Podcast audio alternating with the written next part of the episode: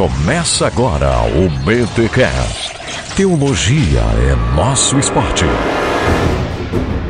Muito bem, muito bem, muito bem. Começa mais um BTcast de número 68. Eu sou o Rodrigo Bibo de Aquino e um bom começo é meio caminho andado. Aqui é o Mac e no princípio era o BTcast, só que a gente só não sabe quando é que vai acontecer a queda. Ui, cara, que horrível. Sai de mim, Gênesis 3. E aí, galera, aqui é o Alex e eu nem sei como começar esse negócio hoje. Começa pelo Berechite. Então tá bom. Sensacional. E eu sou Alexandre Melhoranza e o Telcast já não é mais o mesmo. Olha aí! Galera, time completo, Melhorança, né? Bem-vindo ao ano de 2014 aqui no BTcast. Estava ausente nos dois primeiros episódios, mas a gente explicou a sua ausência. Então, tá tranquilo, mas que bom que você está de volta. Né? A galera achou que a gente já tinha rompido o contrato e tal, aquela coisa toda, e não é bem assim. E a gente tá aqui reunido porque vamos começar uma série nova aqui no BTcast. Série essa que nós estamos importando lá do Teocast, que para quem não sabe, era o podcast do Alexandre Melhoranza, que ele tinha lá no seu blog melhoranza.com. Como a gente comprou o passe dele, né, veio pra cá, aquele negócio, né, pô, o podcast do cara também é de teologia, é bom, pô, concorrência, vamos acabar com você. Aí não, brincadeira. Aí a gente trouxe, né, a gente, o Melhoranza veio pra cá e consequentemente o Teocast veio junto. Emílio, você tinha iniciado lá uma série de estudos bíblicos, digamos assim. Explica um pouco para nós essa série e já fala o novo nome que ela ganhou aqui no BTcast. Essa série trata-se de um, uma introdução ao Antigo Testamento, a cada um dos livros da Bíblia, a, a razão pela qual ele foi escrito, as circunstâncias, a estrutura básica do livro e alguns temas teológicos principais de cada um dos livros do Antigo Testamento. Essa série ainda está disponível no formato texto no meu blog, no blog dos Crentaços também, e eu tive a ideia também de fazer um podcast no Telcast, a pedido de algumas pessoas que, além de lerem, queriam também ouvir enquanto caminhavam, corriam, enquanto estavam indo para o trabalho. Mas agora que vocês compraram meu passe, resolvi aglutinar o Telcast no BTcast. O nome dessa série é Aliança, e por que não dizer então que o Telcast entrou em aliança com o BTcast? Só que a gente tem que rever esse contrato aí. Tá muito, Opa, tá, tá- tá- tá- tá tá muito caro esse passe teu aí, Milho. É.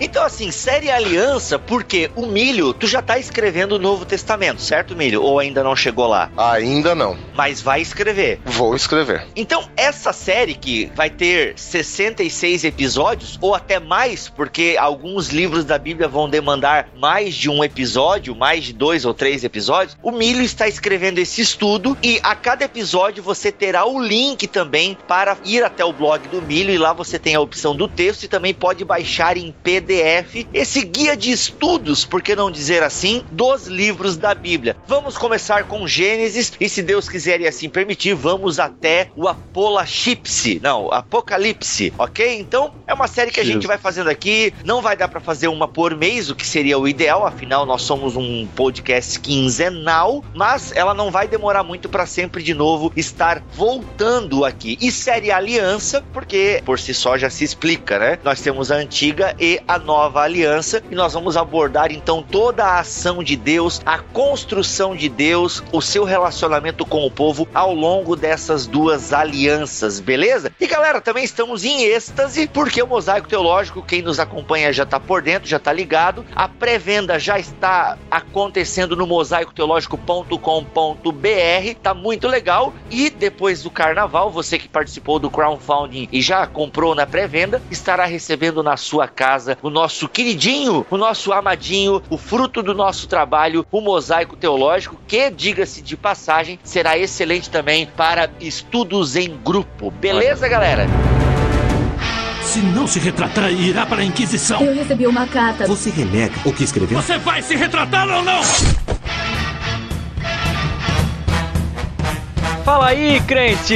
Vamos aí para mais um Concílios e Guilhotinas. É verdade que mais concílios do que guilhotinas, mas temos aí os feedbacks do último BTcast, o de número 67, sobre orgulho, o segundo aí da série 7. Já fizemos uma introdução a essa série, para quem não sabe, lá no podcast sobre Ramar Teologia. E o nosso primeiro e-mail de hoje é do Reginaldo Luiz Ferraz. Olá, Bibo e galera do BTcast. Conheci o trabalho de vocês por acaso, procurando temas teológicos na net. Sou presbiteriano, moro em Araranguá, SC, olha aí, da nossa terra aqui, e reuni alguns amigos para compartilhar o BTcast que baixei. Todos gostaram muito e já somos fãs de carteirinha. Temos um grande sonho que é ter o nosso próprio grupo de podcasters, sempre aprendendo com vocês, claro. Em breve gravaremos um piloto para teste. Tomara que dê tudo certo. Um grande abraço e fique na paz. Cara, bela iniciativa aí, Reginaldo. A gente faz votos aí que o seu podcast, juntamente com seus amigos, possa aí ser relevante e agregar valor aí pro reino aí na podosfera. O Kenani Leal da Igreja Betânia de São Leopoldo, Rio Grande do Sul. Ele diz aqui: "Meu primo Guilherme Hiller, Hiller, não Hitler, indicou vocês para mim no Twitter e estou felizão em conhecer vocês. Estudo publicidade e propaganda e minha meta é servir no reino com comunicação para turbinar o IDE com as igrejas e instituições sérias que precisam desse apoio. O que é IDE? Gente, se for alguma coisa assim muito lógica, desculpa a ignorância. Tô escutando um atual e um antigo, bebendo conteúdo pelas pontas. E a cada dia fico mais edificado. É isso aí, Kenani. Um forte abraço a todos, paz e bem. Valeu, cara. Obrigado por seguir a gente aí. Continua conosco. E o nosso último e-mail de hoje é do Paulo Otávio Santos. Olá, pessoal do Bibotalk. Primeiramente, gostaria de parabenizar vocês por esse trabalho extraordinário e quero dizer que através de vocês comecei a me interessar de verdade em conhecer as escrituras, tanto que nessa sexta, no último dia 14 do 2, eu, minha esposa e mais dois amigos que também escutam vocês, estaremos começando em um seminário teológico aqui em Curitiba. Muito bom. Enfim, deixo um grande abraço para vocês. Não perco um episódio do BTcast e sempre quando aprendo algo novo, imediatamente lembro que já ouvi algo sobre em algum BTcast passado. Então eu vou lá e ouço de novo e aprendo mais ainda. Que Deus continue abençoando vocês, suas famílias e ministério. Valeu, grande Paulo. Um grande abraço a você e todos aí que mandaram e-mail com as suas considerações aqui para nós do BTcast. E para você que quer ver o seu e-mail aí figurar no Concílios e Guilhotinas, mande aí as suas sugestões, dúvidas, guilhotinas que faz tempo que não rola a cabeça aqui também. O seu efeito BTcast em áudio aí de mais ou menos um minuto, numa qualidade razoável, sem edição, beleza? Tudo isso você pode mandar para podcast@bibotalk.com.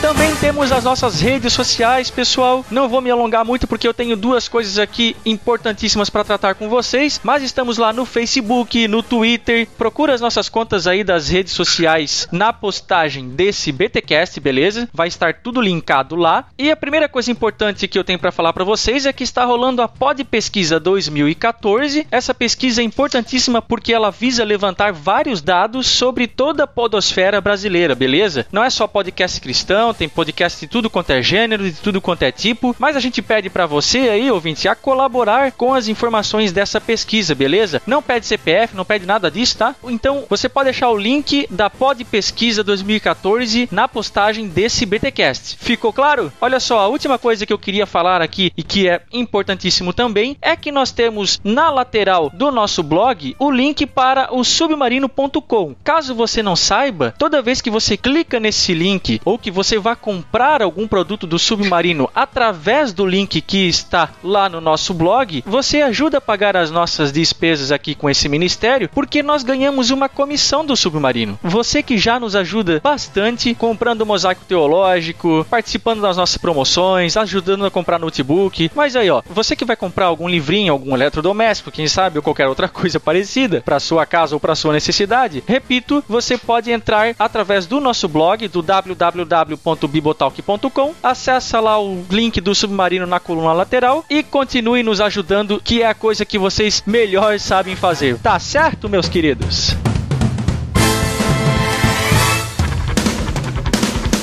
Começando aqui o Conselho de Guilhotina, Mac da licença, só para fazer um sorteio rapidez. Nós ganhamos do ouvinte Tobias Schroeder, parceiro aqui do BTcast, três exemplares do Start para o Dia. Alex, o que, que é o Start para o Show Dia em bola. 30 segundos? Então, Start para o 15 Dia segundos. é um devocional sensacional, escrito para jovens, por jovens. Galera do BTcast, no Barquinho, Irmãos.com, galera fera tá junto aí nesse devocional. E se você quiser comprar, se você não ganhar um deles, e aí você vai querer comprar, porque você não ganhou, então o link no post. R$ 9,38, R$ 9,38 o e-book. Foi generoso com esse escrito por jovens aí. Tem uns aí que já estão no bico do corvo, né? É. Obrigado, Alex.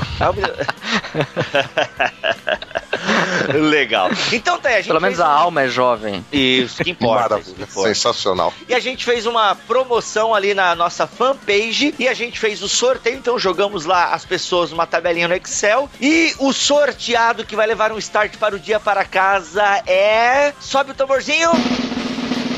Amanda S. Vilhagra, ela comentou lá mosaico na postagem e está levando também o start para o dia. Amanda, é o seguinte: o start vai junto com o seu mosaico. Então, junto com o seu mosaico, estará indo também o devocional Start para o dia. E para você que não foi sorteado e também não pôde comprar o mosaico teológico, mas gostaria muito de ter esse devocional para jovens, é o seguinte: a primeira pessoa que comentar carta aos Tessalonicenses aqui na postagem deste BTcast no blog bibotalk.com.br vai levar para casa o Start para o dia. Mas tem que escrever certo, hein? Carta aos Tessalonicenses. Primeira pessoa que comentar, não importa onde você mora, não importa se você comprou ou não o mosaico, primeira pessoa que comentar carta aos Tessalonicenses leva para casa o Start para o dia. Lembrando que quem comentar no blog bibotalk.com.br na postagem deste BTcast.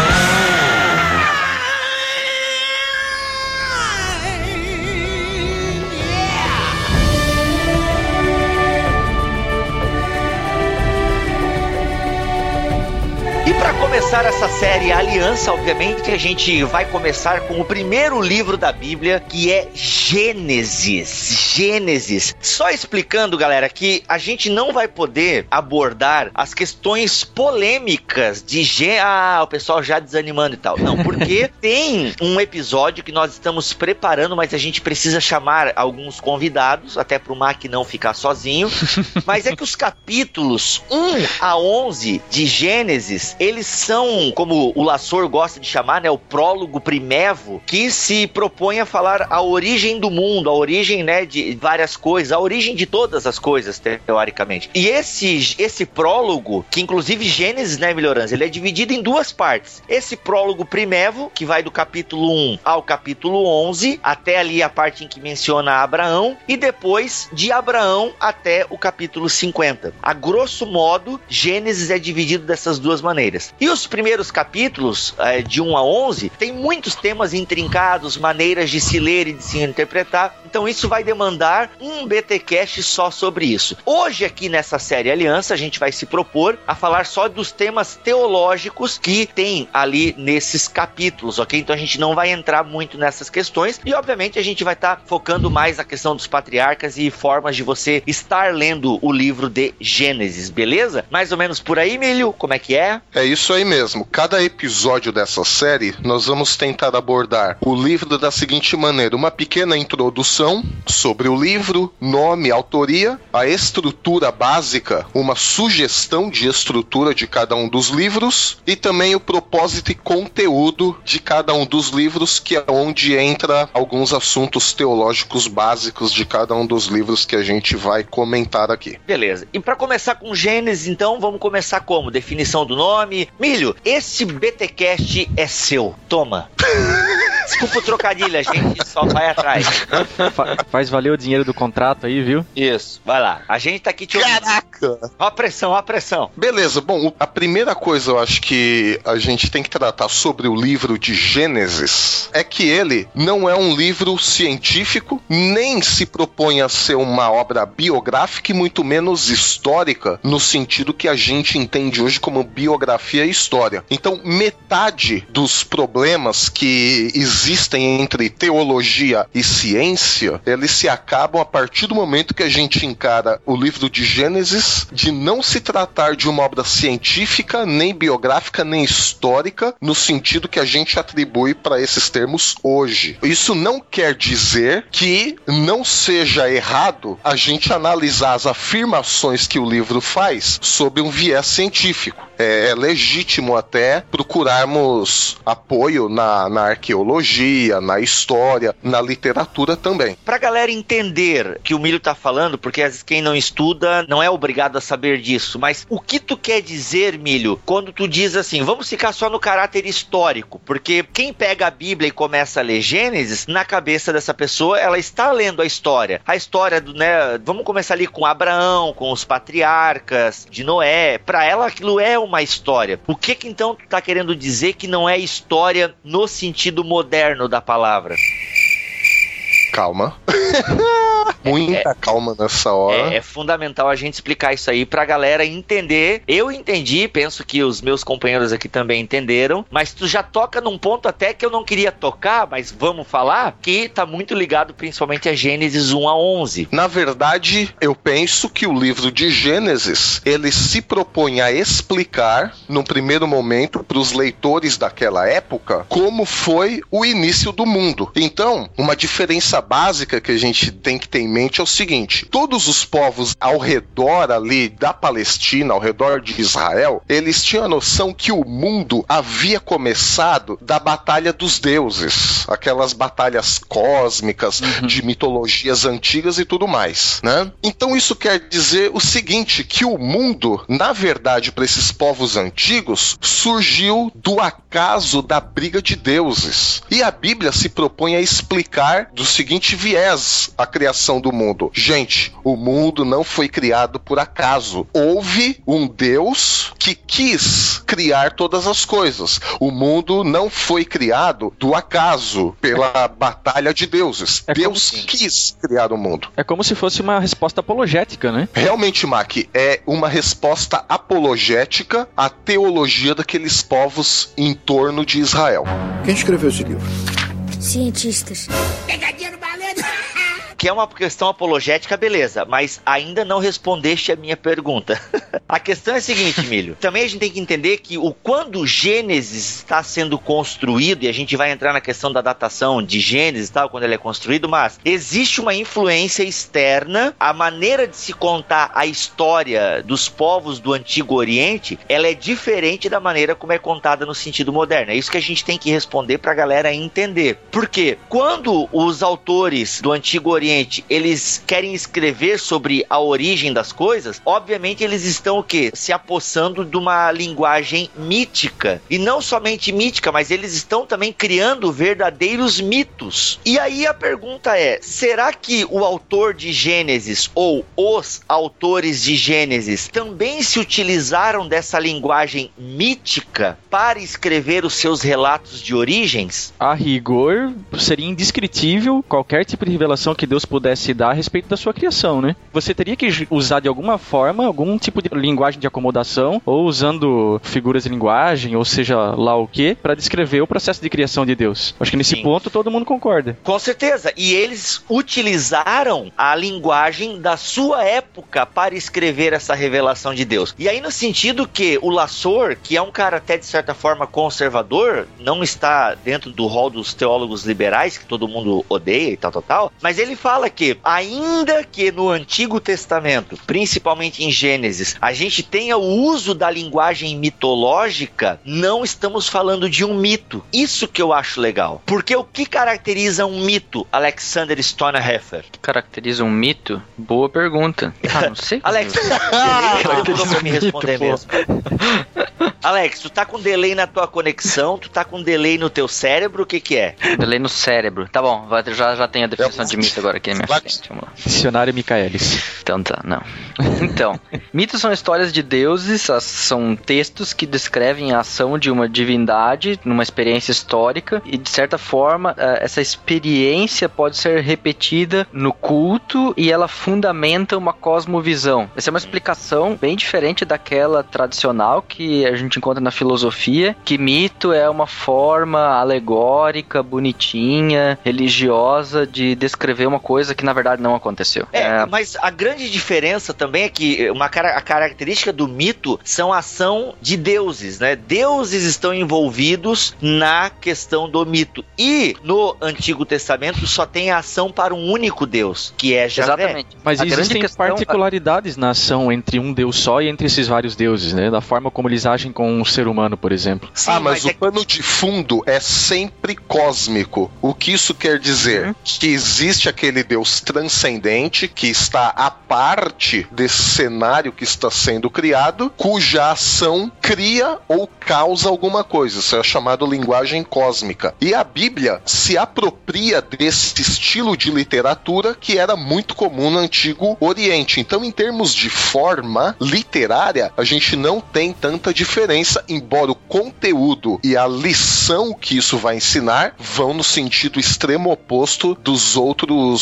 contos míticos. Por isso que é Aí- aí apologética. a- exatamente, Bíblia. A grande diferença entre a Bíblia e os outros escritos das religiões de entorno é que a Bíblia se apropria da forma de escrever dos povos ao redor. A grande diferença é que para o mito existir precisa ter dois deuses, porque a fundamentação de alguma coisa que acontece na Terra está sempre no mito, caracterizado como a luta entre dois deuses, a discordância entre dois deuses, etc. Como, por exemplo, a mitologia grega é muito bem conhecida, É, então dá para usar ela, tipo, ah, da briga entre fulano e ciclano acontece tal coisa. Ah, Marduk, Ou da- né? Os, os mitos babilônicos. é, mitos babilônicos, a Tiamat. tipo, É, só pra exemplificar aqui, ó, a gente tinha história que falava de deuses que, né, deixavam os destroços da briga deles, né, e resultavam na criação do mundo. Falavam de deuses rasgando o ventre de outros deuses e as, as, as vísceras surgiam os mundos, ou até mesmo os deuses cuspindo ou até masturbando outros deuses, olha só. E daí saía a criação, cara, umas coisas bem milaborantes assim. Então, o que o Antigo Testamento se apropria é a forma com que ele escreve, ou seja, não é um ser humano que está fazendo, é um Deus que está fazendo, mas é um único Deus que está fazendo e atuando sozinho. Por isso a gente não pode falar que no Antigo Testamento nós temos mitos, porque mitos se restringe à ação de vários deuses. E não é apenas É, uma aqui- consequência o resultado disso, né? É a criação pelo poder da palavra do Deus, né? E criação Sim, com aí- propósito, né? Isso que é o mais legal. Isso, exatamente. São grandes diferenças que temos, né? Então, a- o mundo não é consequência de uma ação não pensada. Tipo, ah,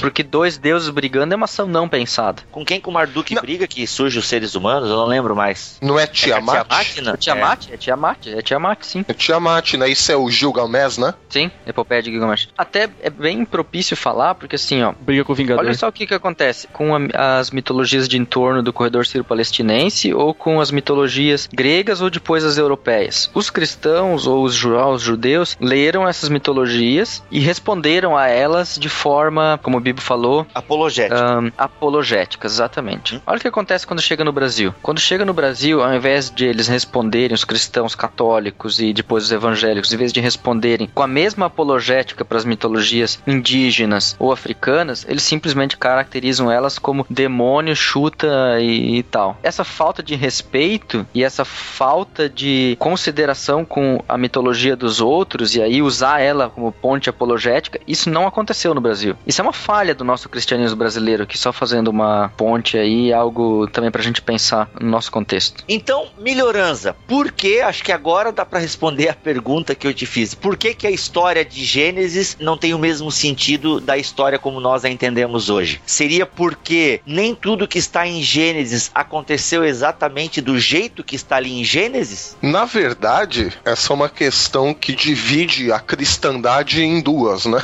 Os que acreditam numa literalidade Gênesis 1 a 11, os que não acreditam, né? Eu prefiro continuar olhando para o propósito central do livro, que é o quê? Mostrar que existe um Deus soberano, criador, que quis criar todas as coisas. Agora, o como isso foi feito, digamos, a historicidade concreta disso, para mim, Alexandre Melhoranza, pouco importa. O que importa é que eu vejo esse relato e falo: puxa vida, todas as coisas não são fruto do acaso, mas são frutos de uma ação pensada, de uma ação que a gente chama volitiva, ou seja, Deus quis fazer. Eu encaro desta forma.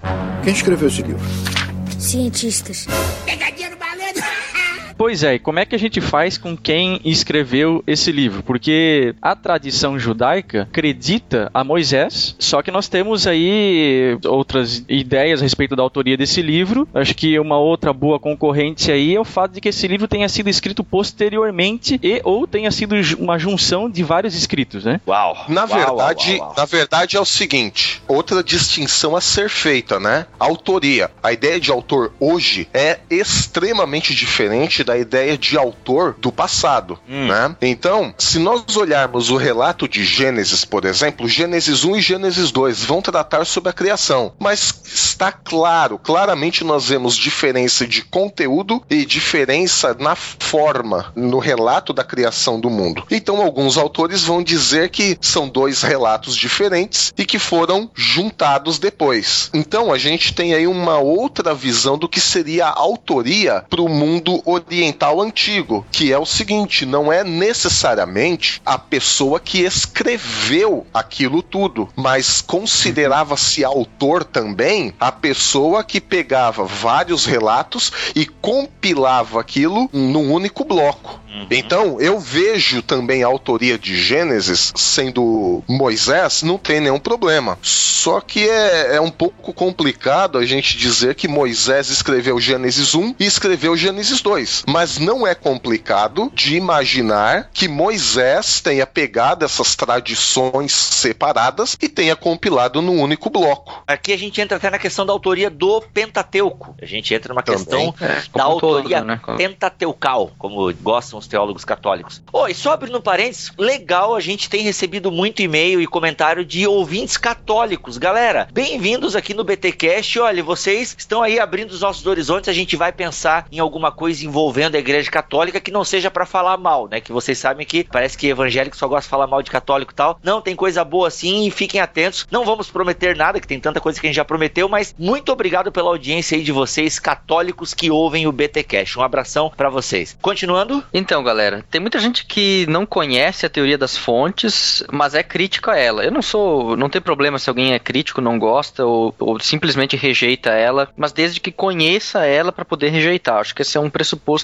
bem importante. Então vamos lá. Vou dar uma explicadinha rápida no que é a teoria das fontes, no que, que ela se baseia. Ela vale para todo o Pentateuco, como de maneira geral, e a gente pode aprender algumas coisas com ela, mesmo que você não concorde com ela num todo, né? Então a teoria das fontes, ela basicamente começou com uma observação muito simples. Alguém observou já no século XII, judeus, nem foram cristãos, foram judeus, observaram que havia nomenclaturas diferentes para Deus no Antigo Testamento, no Pentateuco. Ora se falava em Javé, ora se falava em Elohim. Essa foi uma primeira observação. E aí esses caras também já levantaram um questionamento. Hum, Moisés poderia ser realmente o autor do Pentateuco, uma vez que o final dele ou ele profetizou no livro de Deuteronômio, ou alguém escreveu no lugar dele no livro de Deuteronômio. Mas foi uma observação interessante dos judeus. Aí mais tarde, na reforma, outras pessoas também levantaram, por exemplo, Karlstadt levantou essa dúvida. Mas só em 1711, um pastor, nem tem o nome dele aqui, ele percebeu essas novamente essas diferenças entre nomes. E em 1753, um teólogo chamado Astruc, ele dividiu o Gênesis em dois ou três fios narrativos paralelos. E aí ele iniciou a chamada crítica literária, que deu origem mais tarde à hipótese das fontes com Eichhorn. Como é que funcionava isso? Como é que eles chegaram a essas conclusões? Eles perceberam que quando se, os textos, os pequenos trechos de texto que falavam, usavam Javé, se referiam a Javé sempre numa determinada forma. E os que falavam de Elohim se referiam a Elohim sempre de determinadas formas. Explico melhor. Quando ele falava de Javé, eram textos que tinham dimensão universal, que falavam da maldade do ser humano, falavam da queda, do dilúvio, falavam das bênçãos para todos em Abraão, falava da ação exclusiva de Javé, ele que abençoa, ele que amaldiçoa. Digamos assim, a teologia javista é um calvinismo do Gênesis. Oh, no. É sensacional. Nossa, cara. Está- O pessoal vai ter que ouvir três vezes essa parte.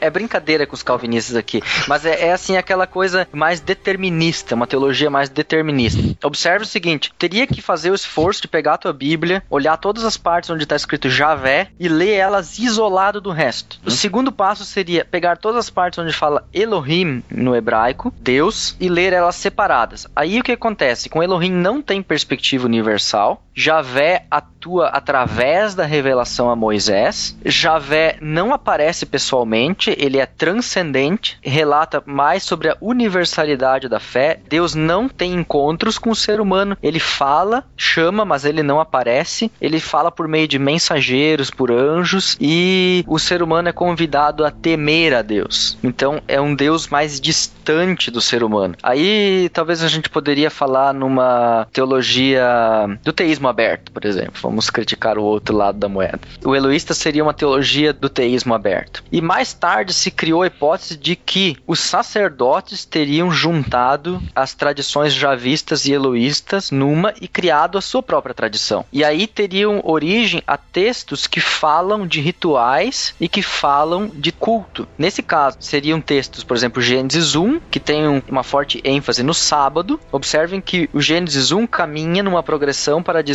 que tudo conflui no sábado, que é o dia de descanso, Deus descansa. O relato ele conflui no sábado. Depois o Gênesis 9, onde há a primeira proibição do consumo de sangue, do homicídio. Depois os textos de mandamento, o mandamento da circuncisão em Gênesis 17 com Abraão. Depois as leis culticas em Êxodo 19 e 24. E aí tem-se o que? Uma perspectiva universal, Deus cria o ser humano. Há uma perspectiva de aliança, Deus faz uma aliança com Abraão, Deus faz uma aliança com Noé, Deus faz uma aliança no Sinai. Então as teologias da aliança e outro termo importante é o kabod, a glória de Deus, então ela estaria sempre presente nesse texto sacerdotal. Essas divisões são artificiais. A gente Esqueceu teria... ainda o deuteronomista ainda, né? Mas nem vamos entrar. Pois é, eu nem citei o deuteronomista, que o deuteronomista seria o quê? Seria a hipótese de que o livro de Deuteronômio não foi escrito no período antigo, mas ele foi escrito no período da reforma de Josias. E aí o que seria o deuteronomista? Seria pegar todos os quatro livros anteriores e colocar nele de forma sistematizada um resumo das leis. E alguns ainda dizem que a versão deuteronomista abrange até mesmo o livro de Josué.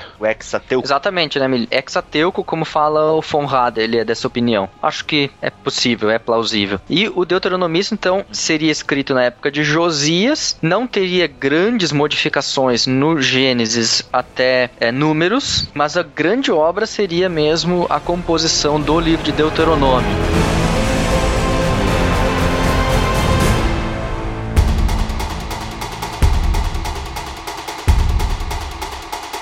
E aí, tá, outros teóricos falam de milhares de redações intermediárias, etc, etc. Como é que eles chegaram nisso? Isso é fruto de um trabalho de historiadores e não de teólogos. Tá? São historiadores que têm um método próprio, um método diferente do método teológico, e eles chegaram a essas possíveis conclusões, a essas hipóteses. A, a teoria das fontes é uma hipótese hipótese histórica, não dá para dizer que ela é certa e pronto. Depois muita gente questionou essa hipótese, hum. né? Essa hipótese já recuou muito do que já foi há 30 anos atrás, o foco da crítica com Gerhard Meyer, por exemplo, que criticou forte essa teoria aqui na Alemanha. Então ela já recrucedeu bastante, mas hoje ela é de certa forma, eu já vi eloísta sacerdotal e deuteronomista sem muitos detalhes e sem muitas subdivisões, ele é de certa forma aceito na na pesquisa do Antigo Testamento de cunho liberal. Agora eu vou resumir para você o que o Alex acabou de dizer. Diferentes tradições escrevendo sobre a mesma história, então com pontos de vista diferentes, conhecimentos e experiências com Deus diferente. E aí lá no final alguém resolveu juntar tudo isso e chamar de Pentateuco. E para tudo isso, ouvinte, tem contraponto, tá? A gente não tá afirmando que é claro, é isso claro. ou aquilo. Uhum.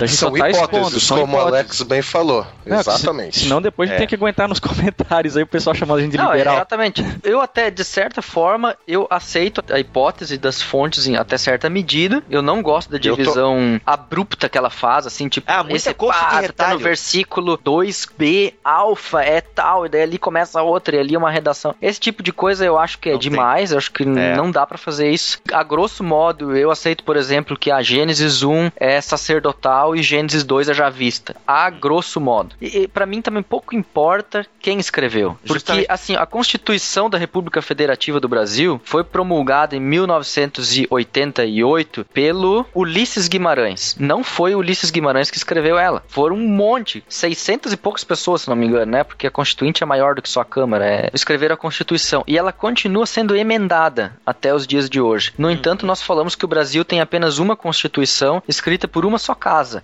apesar de 30 anos ou mais de trabalho para compor ela. Então, da mesma maneira, eu, eu legal. penso o Antigo Testamento. Só que ela chegou a um final, onde ele foi canonizado, onde ele foi fechado e onde foi dito: Deus se revelou até aqui com certeza. Isso a gente sabe que é a revelação de Deus. Ponto. Daqui pra frente ninguém faz mais nada. E eu acho muito legal, porque assim, não dá pra gente colocar o Pentateuco só na pena de Moisés. Realmente é muito difícil sustentar que só Moisés escreveu o Pentateuco. Pessoal, repito, tem gente que vai dizer que sim, Pentateuco de cabo a rabo é autoria mosaica. Não tem problema se você acreditar assim, porque foi assim que ele foi não tem preservado. Os livros de Moisés. Aí alguém vai dizer, não, mas Jesus se refere ao Pentateuco como os livros de Moisés. Não, claro, o Pentateuco, ele é mosaico. A teologia mosaica está ali. O embrião mosaico está ali. Mas a partir da análise da redação, é difícil você atribuir tudo a um único autor. Só um momentinho, eu vou ter que atender, pessoal, a minha esposa, tá? Só um momentinho. Agora o Milho vai ter serviço pra rebater os dois liberais do podcast. É, vai sobrar pra mim, né? Porque povo vai trucidar a gente, né? Mas eu já tô isso aqui, acostumado com isso. Mas você viu ontem, ô Mac, aquele post que você comentou, que você falou, aí veio um carinha lá, é, pô Mac, a gente gosta de você tal, mesmo porque você é o mais conservador de todos. Como assim? Essa é boa. Não, como essa é boa? Não é verdade? Claro que é. Na verdade, nós não teremos dificuldade nenhuma em considerar o Moisés o autor se nós considerarmos que a autoria naquela época também era a pessoa que pegava diversos escritos e compilava num bloco só. A ortodoxia judaica, a tradição judaica considerava Moisés o autor do Pentateuco também, porque eles tinham essa visão, né, que não necessariamente Moisés escreveu tudo do Bereshit Bara Elohim até o último versículo de Deuteronômio, Em hebraico? apenas só. É, mas tu diz assim como se tivesse sido revelado pra ele toda a informação. É claro que Moisés pegou outras fontes, pelo menos pra mim, pra escrever aquilo. Ele não tava lá. Talvez tenha coisa aí, vocês têm que me dizer porque eu não sei, que realmente tenha sido revelado da parte de Deus como algo Direto? É, revelação né? direta, é. Eu não sei se isso pode ser achado no Gênesis, mas agora que ele simplesmente sentou lá e escreveu sem olhar pra nada, dificilmente. Quem escreveu esse livro? Cientistas.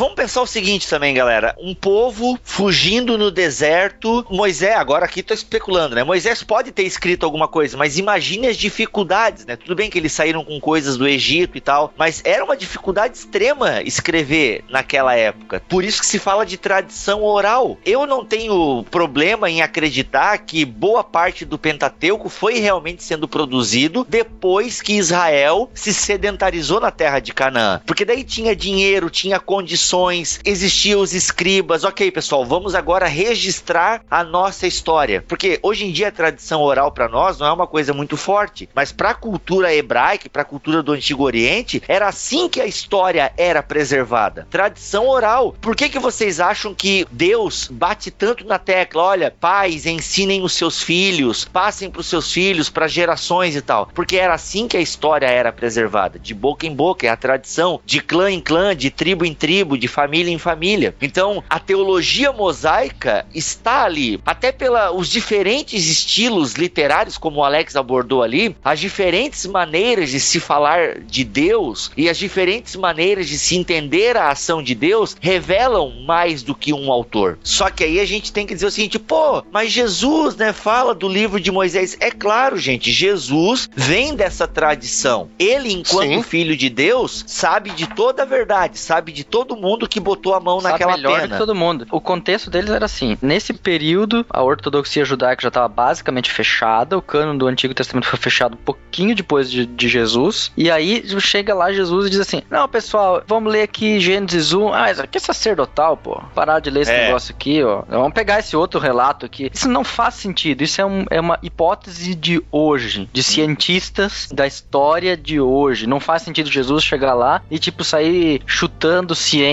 na cabeça dos caras. Não, Sim. não faz sentido. Então é isso aí, é o livro de Moisés. Porque Moisés a gente tem que entender aqui até não só como um indivíduo, mas como um representante de um ideal e de uma religião. Ele é o fundador da religião de Israel, entende? Agora que houve outras pessoas colaborando e escrevendo, mas tudo o que em nome de Moisés, em nome daquilo que Deus iniciou em Moisés. Mas também a gente não pode desconsiderar nem a capacidade de Moisés, nem o tempo que ele tinha, porque tempo ele tinha de sobra para escrever tudo isso. Vamos mas será lá. que ele tinha condições, Mac, de escrever? Material para escrever? Por que não? Porque o pergaminho já existia naquela época? Eu acho que não. Não, pergaminho é bem mais recente. Pois é, o papiro era um material super frágil. Claro, existem papiros até hoje, mas vocês percebem as condições. Então era um material difícil e outra, a galera tava saindo fugindo do Egito. Ah, mas eles não ficavam correndo o tempo inteiro.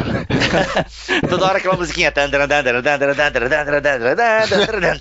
Tipo, era- Não, não, é. De fato, eles ficaram 38 anos acampados em Cades Barneia, né? É, ficaram tudo isso? Caraca! Sim. É, dava tempo de escrever, isso é verdade. E, É, e- enfim. e- em termos de capacidade, Moisés não era nenhum. Não, claro. Samuela, né? Um cara criado não na era nenhum burro, claro que não, né? É, não, ele era um cara, foi criado com toda a sabedoria do Egito, aquela coisa toda. E só lembrando que quando Israel surge na história, muita história já aconteceu, né? então a gente já teve grandes povos, se tem relato aí de 3 mil a 8 mil anos atrás, né? De produção de história, de registro histórico. Com certeza Moisés teria capacidade intelectual para escrever isso. E quem apoia a autoria mosaica vai dizer isso. Não, ele tinha capacidade, ele tinha tempo e ele trouxe material do Egito. Agora faça a seguinte suposição, que Moisés tenha escrito alguma coisa. Muito provavelmente ele tenha escrito como os povos do entorno também escreviam, tabuinhas de barro. Ele teria que ter transportado esse bando de tabuinhas de barro junto com ele, Que é o escrito produzido elas. É, o cuneiforme é, é- é babilônico. Eu não sei que tipo, provavelmente ele talvez utilizaria caracteres Sumério, né? egípcios. É,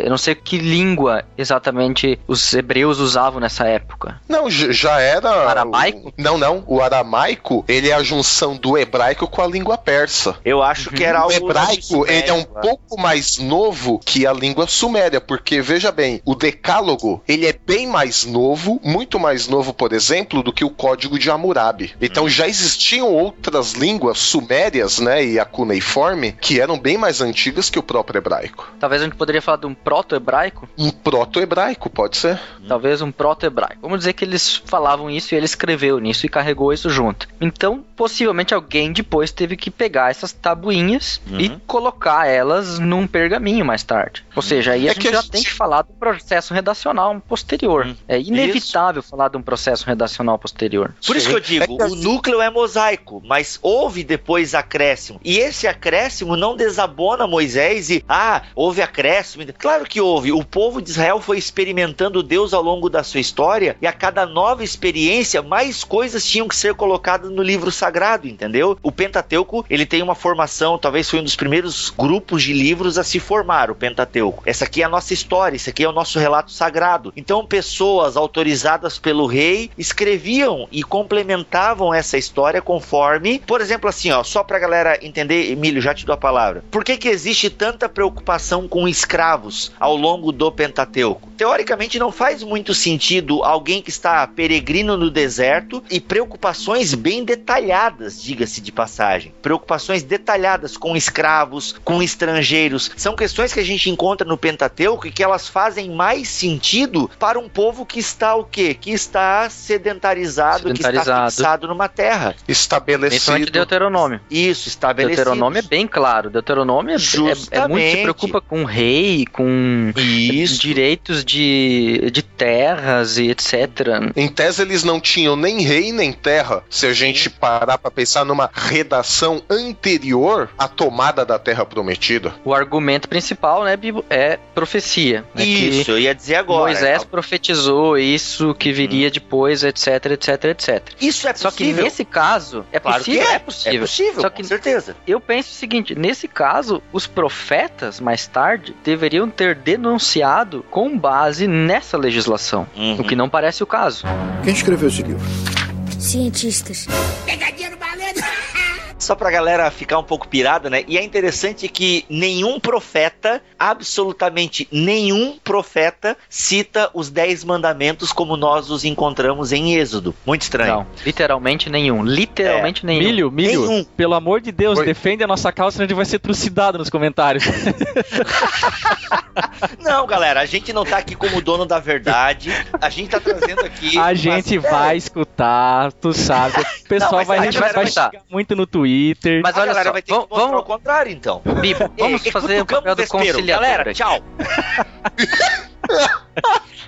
Ô, pessoal, é- é- a galera tem que entender que a gente tá aqui discutindo só e tal, né? Se você quiser uma coisa mais light, vá por episódio anterior, que foi sobre o orgulho e tal. Então, em que sentido ele está dizendo que eles não citam? No sentido de que em nenhum momento você vai encontrar literalmente em hebraico: Eu sou o Senhor teu Deus que Isso. te tirou da terra do Egito e lá lá lá lá lá lá. Isso. Você vai encontrar lá que só há um Deus e que as pessoas abandonaram Deus e que elas Não, e que eh, Deus não também- tirou elas do Egito, etc. A, a questão da, da saída do Egito aparece bem claro em alguns dos profetas, não em todos, mas alguns deles sim. A questão de que só há um Deus Sim. e que ele deve ser adorado também aparece. A questão do sábado também aparece. Os mandamentos eles aparecem sim, mas citados sempre de forma muito plástica. É, forma, parafraseados, quem sabe? e tal. Parafraseado, ou seja, para aquele literalista, bom literalista, que diz que a gente só pode usar a Bíblia se for falar literalmente do que está escrito lá, senão não é palavra de Deus, aí os profetas nunca fizeram isso. Não, eu só trouxe essa questão pra dizer que, quem sabe até o Pentateuco tenha tido a sua forma final só lá com Esdras, como um bom escriba. Isso, Glória, é uma teoria, eu acho que nem eu acredito nela, mas só pra dizer o seguinte, pessoal, o Pentateuco como nós temos hoje, ele é fruto de uma longa história redacional no povo de Israel. Com isso a gente não tira a inspiração bíblica, porque nós ainda estamos falando de um período onde Deus estava construindo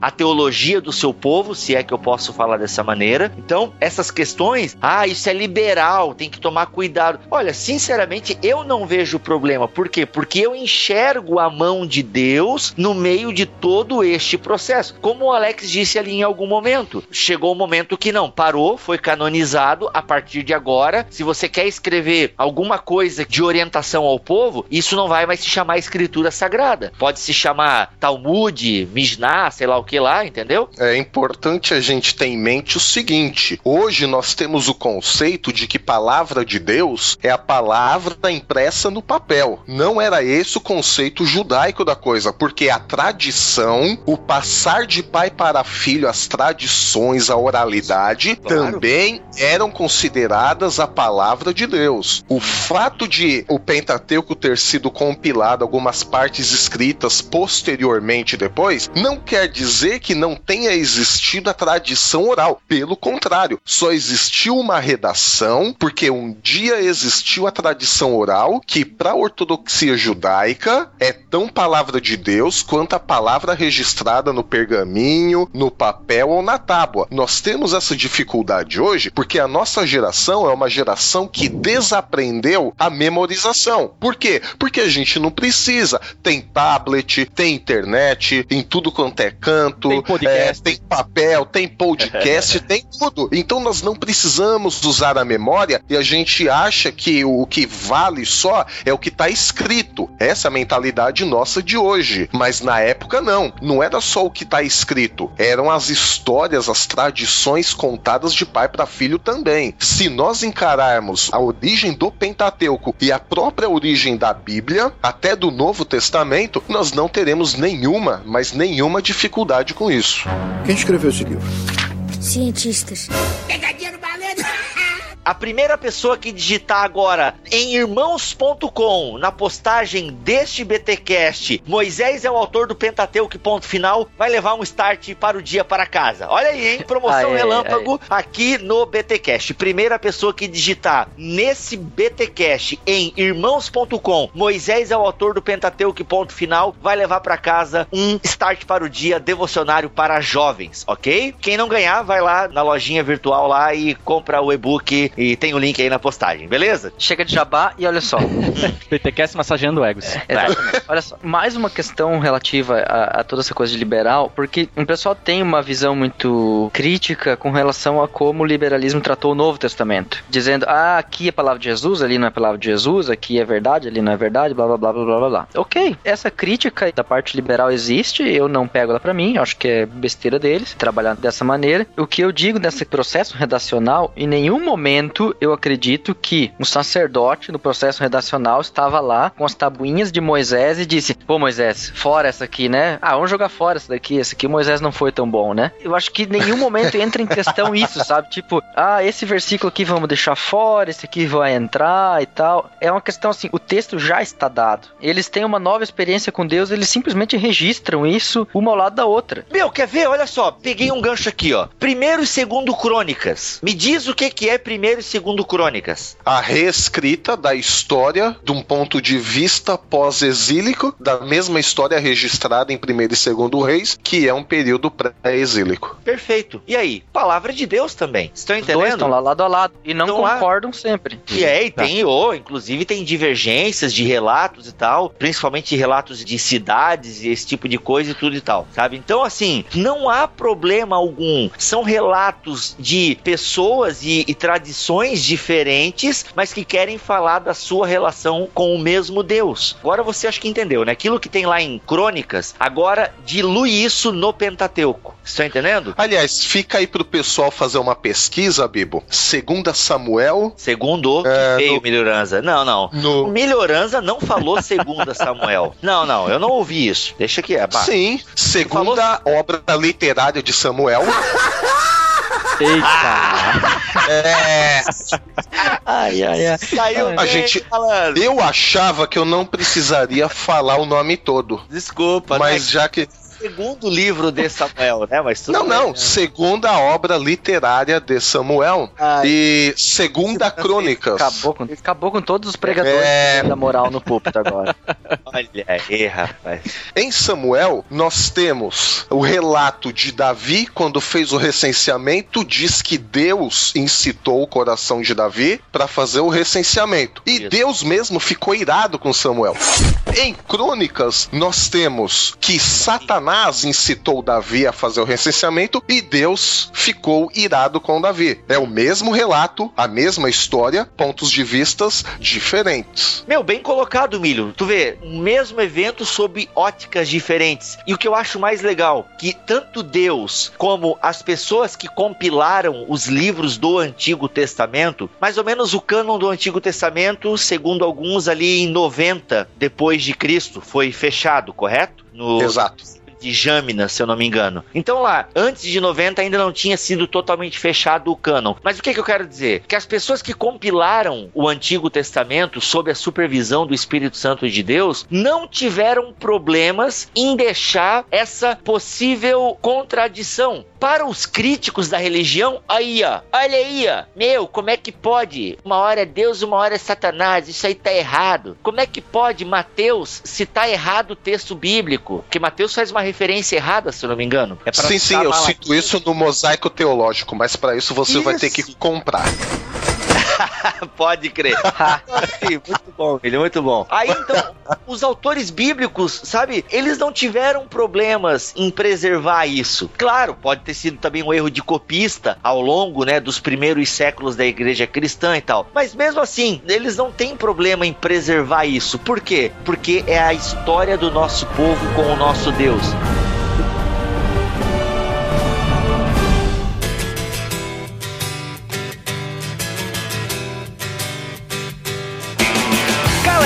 Sei que a sua cabeça está explodindo com muita informação, com muitas críticas a fazer para nós. Vamos realmente conversar aqui nos comentários. BTcast não é dono da verdade. A gente só tem um lado dessa história, ok? A gente trouxe aqui as nossas impressões, mas vamos estar discutindo isso aqui nos comentários. E vocês perceberam que de Gênesis mesmo, nós falamos muito pouco. A discussão de autoria levou para a discussão do Pentateuco e tradição oral no Antigo Testamento e aquela coisa toda. É inevitável nós falarmos disso. Mas assim, o próximo BTcast vai ser ainda sobre Gênesis, mas nós vamos focar mais na questão teológica, mais devocional. Ou seja, a gente vai olhar para o livro de Gênesis e não vamos ficar nos perguntando quem escreveu, quando escreveu, não. O que Gênesis quer nos ensinar? Essa vai ser a pergunta que nós vamos responder na segunda parte deste episódio, porque esse vai ser o 68 parte A e o próximo, já daqui a 15 dias, vai ser o 68 parte B. Até porque para o BTcast de número 69, a gente tem um tema bem picante. Então eu vou ficando por aqui acreditando que não importa quem escreveu, mas o importante é que Deus estava cuidando de tudo e a mensagem de Gênesis é mega atual. Aqui é o Mac, vou ficando por aqui. Se você acha que esse BTcast e o próximo ser polêmico, espera pelo 69, como o Bill falou.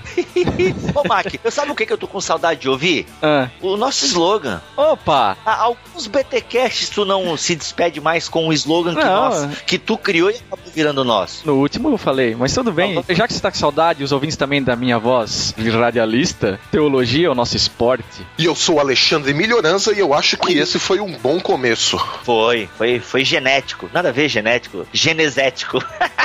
E aí, galera, aqui é o Alex. E o Senhor disse a Abraão: Sai da tua terra, da tua parentela e da casa de teu pai, e vai para a terra que te mostrarei. De ti farei uma grande nação, e te abençoarei, e te engrandecerei o nome. Se tu uma bênção. Fique com Deus e até a próxima.